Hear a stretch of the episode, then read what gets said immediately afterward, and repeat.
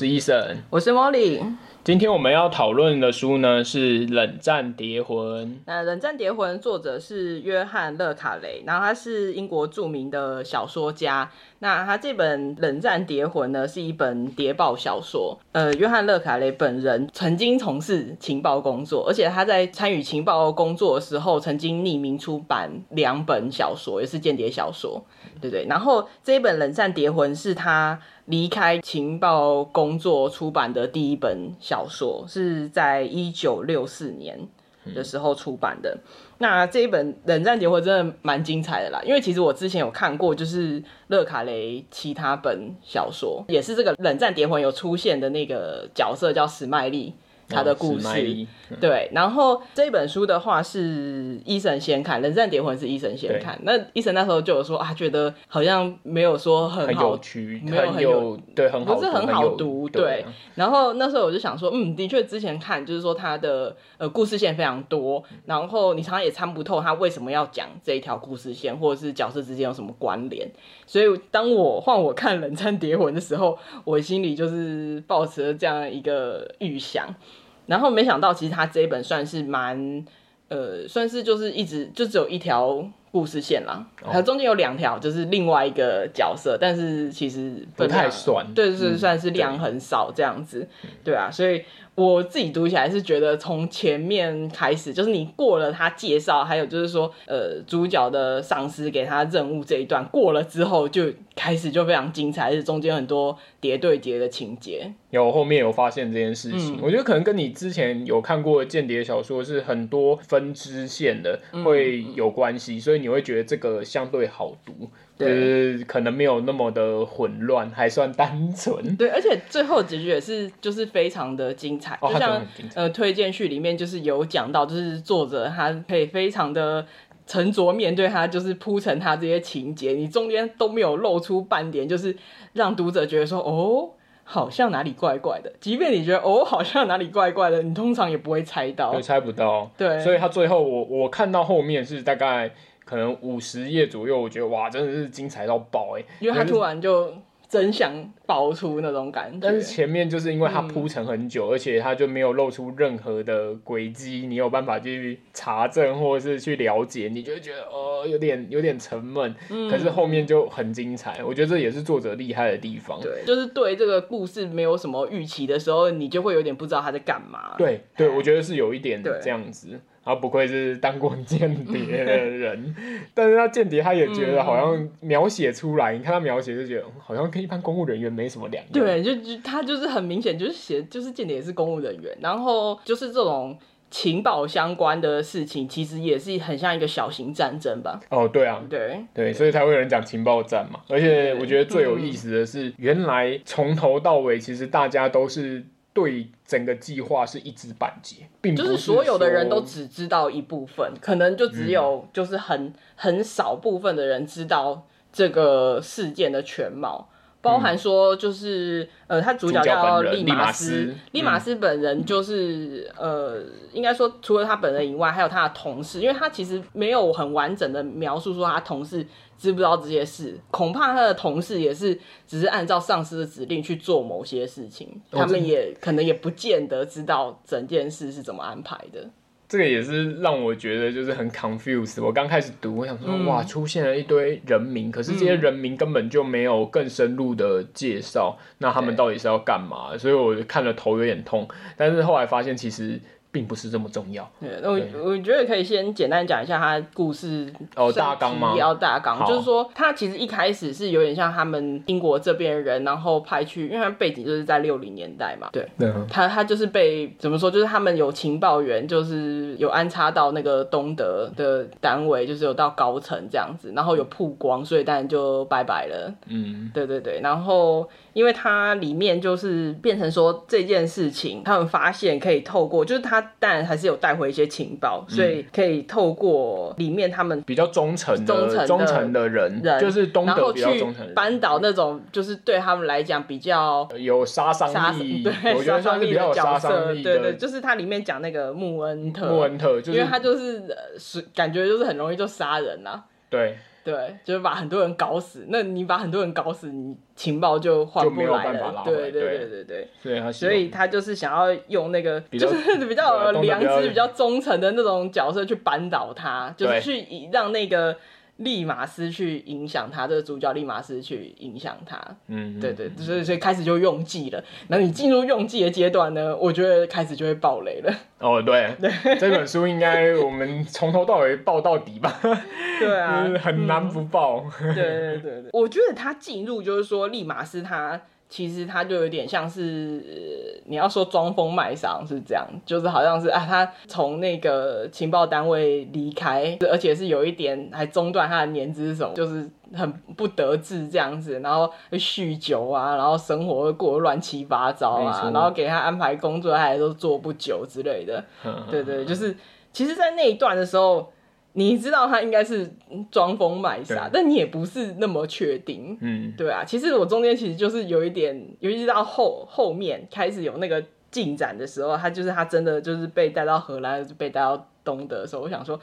哦，开始了，开始了，就是很像那个那时候看那个哈姆雷特的那种感觉，就是前面的装装疯卖傻终于要结束了，后面都后面，对，可是他就是演的很真，所以你从一开始你在看这本书的时候，你会觉得说，哦，他他真的就是这样，因为他的描述就是写说他真的就是不得志啊，嗯、年资被中断啊，然后后来开始可能酗酒啊，然后就是自甘堕落这样子啊，嗯、对对对，嘿，然后到。后来呃碰到荔枝嘛，对不对？碰到一个呃，对，他就是有一一个方面是他在他所谓的就是呃掩饰他身份的一个普通生活里面，他去当一个很很奇怪，忘记叫什么图书馆吧的馆员，然后那个图书馆里面就是一个就是。脾气很不好的上司吧，一个主管对，然后还有一个年轻天真的同事这样子，嗯、然后那个同事，你知道那因为那个同事跟他年纪有一定的差距，嗯、所以其实一开始看你也会怀疑说，哎、欸，那个同事是被派来的，对对对。对，想说他那个同事是不是敌方被派来，也是尝试想要接触他，但是后来发现，哎、欸，好像不是哎、欸，因为后来就出现艾许那个角色，我有点忘记艾许跟荔枝是哪一个先出现，但是。艾许那个角色就是很容易被看破手脚的。艾许是后面的，他那时候荔枝其实也是他们计划一部分啦，但是其实没有，就只是一个就是说安插的普通人，他其实什么也他真的什么都不知道。然后荔枝会不会跟利马斯谈恋爱，也没有人知道。但是他不是重点，重点只是安排说他的日常生活，就是他有一个跟他有关系的人，因为即使他们没有谈恋爱或什么，但是他就是同事。而且他那个主管那么机车，那基本上他不会跟他同事都完全没有交流啦。他们，我觉得他们的预想是这样子。嗯，对对对。但我觉得他这边有一段，那时候我刚看的时候，我就觉得很奇怪。他们明明就好好的，因为我一开始就认为说，哦，他就是真的很很悲惨啊，被年资中断啊，然后不被重用啊，他连你都骗呢，然后对他连我，对啊，就是骗，然后。然后荔枝就是哦，好不容易有一个就是跟他就是交往的女人，然后就过得好好的，就、嗯、怎么突然他就要弃他而去，然后去揍那个杂货店老板。嗯、那我说，等一下这个人生病了，是不是？嗯、然后就想说啊，那可能会有什么东西，嗯、因为他就要去干大事，然后跟荔枝讲说不要再。对对对，他就是揍那个 那个杂货店老板，然后还有艾许后面的事情。对，还有爱许后面的事情，没错，对对对，我想起来了。揍嘛，然后就被关了，然后被。关了之后，后来就哎、欸，有情报员就来找他。我我觉得他就是因为他知道，就是说，因为像那个就是荔枝，他真的就是一个普通人，对，所以他、哦、他哦，对他有讲他的，但因为他就是跟他普普通的相处啊，就是跟他的政治倾向就没有关系啊，嗯、他就是一般市民嘛，嗯，所以就是你就知道利马斯演这一段就是被关什么，就是开始他要跟丽兹。划清界限，因为他知道这些日常的事情，可能就是对他后面工作会有影响。然后补充一下，他其实小说的一开始就讲说，他们的那个东德那边的情报员卡尔，嗯、其实也算是败在一个女人的手上。对，因为他他就是讲太多了，讲太多，然后后来是事迹败露。我觉得利马斯可能心里，然后心里是想说，不要。重重蹈覆辙这样，而且他的确他都没有跟荔枝讲任何，对他都没有讲，都没有讲，都没有讲。但是我觉得这是后面恐怖跟精彩的地方，嗯、因为你说就是说败在女人手上，但其实不是败在女人手上，是任何跟他有关系的人都很有可能被他们情报单位利用。对，说起来是被情报单位利用，因为他故意就是去找他，他只知道说，哎、欸，这些人可能是因为后面就有呃情报单位人去找丽丝的情节，还有包含说帮那个利马斯付那个呃后续的房租什么之类的，嗯，其实是要让对方的情报员去察觉这件事情。其实有一点是像你要说真情报也是真的情报，但是就是有点误导的意思。对。我觉得他这个就跟那个脱欧的选举一样，那个脱欧的选举可能就是大家都觉得那是自我意识，嗯、就是认为说哦，本来就应该。这样子啊，就是什么脱欧这，但是可能受到一些新闻媒体或者是有些个人主观意识者的煽动之类的。嗯、就意思就是说，他那时候我不知道你讲的是说类似像他，就是他他对用用那种暗暗示的方式，然后让你觉得说你你做出来决定是发自于你内心的决定，嗯、但实际上可能根本就不是，你其实受影响，嗯、但是你认为说那是你自己的决定。我觉得比较像是这样、哦、他那个哦，我知道你是说剑剑桥分析那个。啊，对，对，就是类似像剑桥分析，对对，对。他们最后那个攻击目标、嗯、那一个叫做费德勒嘛，费德勒，对，对？他，因为他们其实就是原本利马斯他获得的情报是类似像他就是要利用利用费德勒去除掉除掉穆恩特，对对对对对，除掉就是东德的那个会影响到他们间谍的状况的那一个人，对，那。他就是有点类似要要这样去影响他，嗯嗯，然后他们中间也是做了很多让费德勒有办法去抓证据的事情，例如那个密封信件，然后把钱放在里面的那件事情，嗯，嗯，对，就是有点说，哎，是要让费德勒认为说穆恩特其实是跟英国这边有挂钩啊，对对对，就是说他把钱就是寄到。国外去，他用一种很特别的方式，那让送钱的人不知道拿钱的人是谁，都是用假名。但是，然后就是说说他大家因为都只知道部分情报嘛，所以我也不能讲更多。我知道的就这样，就是在利马斯这边说我知道就这样子。但他真的知道也就只有这样子，没有错。对，实际上也是。那因为。费德勒他当然会知道，就是他他们那边的头头就是穆恩特，可能什么时候有出去有干嘛之类，可能就是他会比较清楚，他都对得上。对对，而且他还利用了一点，呃，费德勒好像是犹太人，对对，就是。然后穆恩特就是有反犹情节，对，所以他当然他跟穆恩特跟费德勒之间的呃状况一定不会是好的，很好，对。然后再加上哦，他就可以相信说他头头可能有做过一些不利于他们东德的事情这样子。但是最后结局真的是，其实应该说到某一个阶段的时候，利马斯就发现原来事情不是他想的那样。这样，而且我觉得他很有意思的是，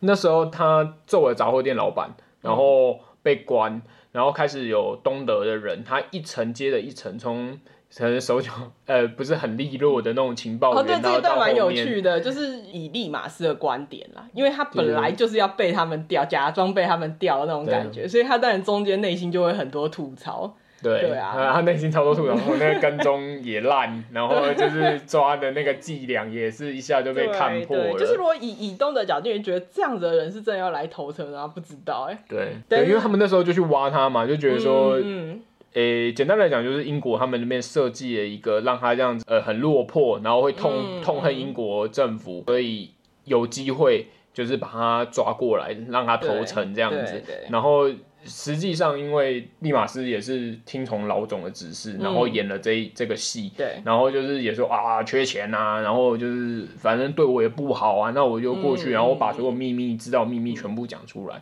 但是利马斯其实是蛮厉害的情报员，所以他讲的东西确实全部都是事实，但是有很大部分可能他们。原本就知道，就是东德那边可能原本就知道，所以他他其实我觉得好看的地方就是，我说其实从那个前面开始，就是从艾许啊到季沃，然后皮特斯，然后才接到那个这个好几层，然后所以中间其实蛮多叠对叠的情节，包含说让他去荷兰，嗯、但是他准备的那个假护照的期限其实就快到了，嗯嗯，对，就是做他做了很多预防的措施，对。对然后他也要去确认说这些情报是不是可信的，嗯，对，或者是说你是不是有讲出全部这些东西。他跟费德勒中间有一个很长的时间，就是一起生活在一起，然后都在对话，然后甚至就是比较交心一点，然后能够套把话的话全部都套出来这样子。对，就是。后来你发现，就是因为常常会有一些刑求那种情节啊，然后要问出真相啊，嗯、你就觉得蛮合理的。就是说，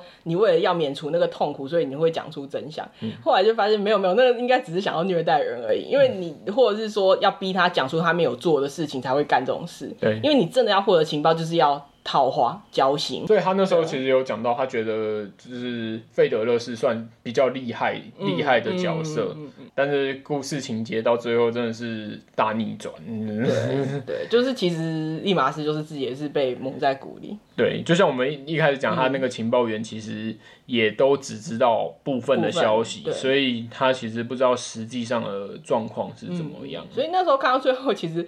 就算他的结局很悲伤，但是。我其实就是忍不住就想到那个信用诈欺师电视剧又拍成电影的，好像那时候医生有跟我看过一小段，然后它里面就是有角色就是因为太容易真心相交，所以 在一个他们所有人的他们那个团队的计划里，他常常是只知道一部分的人，因为怕他说出去，然后他的伙伴也是利用他这个特。真就会演得很像，对，就知道他会有怎么样的行动、反应跟行动。对对对对对对，那那个反应跟行动是造假不出来，因为他真的就只知道这些嘛，所以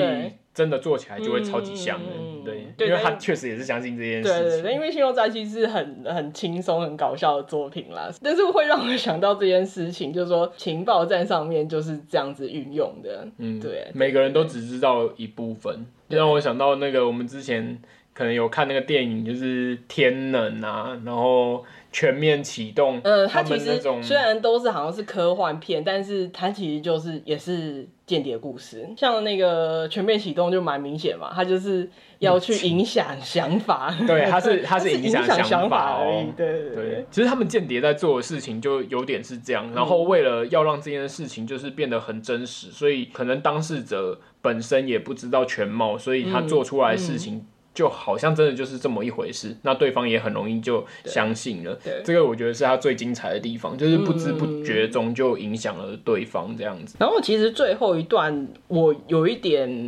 怎么说，就是我我不太清楚是因为真的逃亡的时间不够，还是说他其实是刻意要杀死利兹跟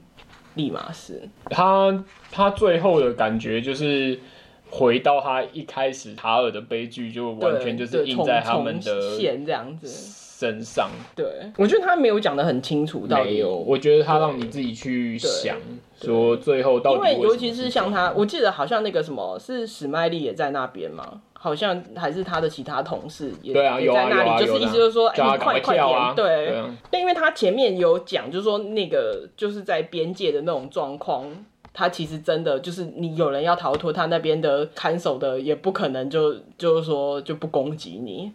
就是说他到底怎么样说去揭露这件事，用什么方式达到就实际上那个原厂想要就老总想要达到的那个目的啦。哦，对对，就是他们到底是哪一方的人？没错，就是看到最后面真的是蛮震撼的。间谍小说，我觉得我自己看起来的感觉会跟。侦探小说会有一点像，但是不同的点在于，嗯嗯、就像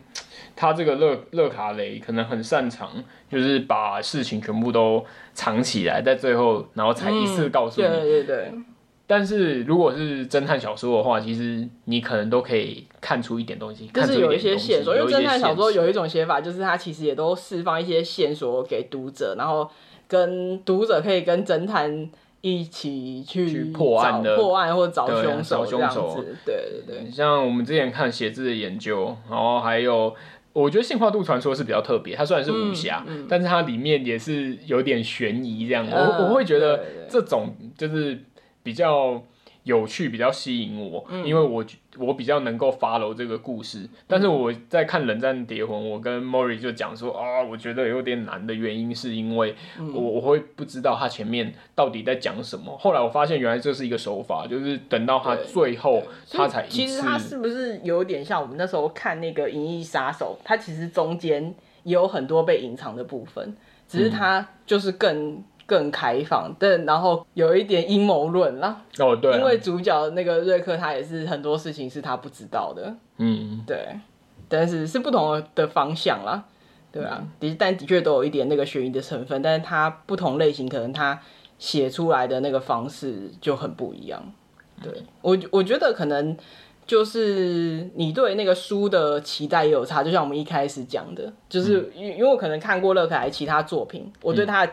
期待大概就是这样，所以我就觉得诶、欸、很顺呢。哦，你觉得对，就很顺啊。中间就是开始利马斯跟那个费德勒就是两个人在那边，就是说他们有一起生活那一段时间的、嗯、哦，真的是叠对叠，非常精彩。但是医生一开始看的其实。就可能没有看，你就没有特别想象啦。但是你你对一个好看的小说，可能有某一种形式的想象，所以就会觉得好像有点不符合那个想象，这样嘛？有有一点呢、欸，有一点，嗯、应该说我没有没有预料到他会完全你没有办法掌握东西，然后直到最后，然后一口气。所以我必须说，我后面五十页真的看超快，我前面真的就是看的很慢，卡很久，但后面哇，好精彩哦！就是终于把这些东西全部倒出来了，嗯、然后又有一些反转，然后里面又把东西描述的就是很很具体，你才知道说、嗯、啊，原来是这么一回事。他刚开始为什么要要这样之类的，对啊，这系列的也不是不是说是系列啊，间谍类型的可能。很大的比例是这样，但我看不习惯吧。我在想应该是这样、嗯。但是你真的也是要需要前面铺陈，才会觉得后面非常的精彩。我想是这样子哦。对，好，那我们今天的讨论就到这边了。然后我们下一本书要看的是《王城的护卫者》，那、嗯、作者是司马辽太郎。来看历史小说。对呀、啊，嗯，我是伊森。我是茉莉，那我们就下次读书会再见喽，拜拜，拜拜。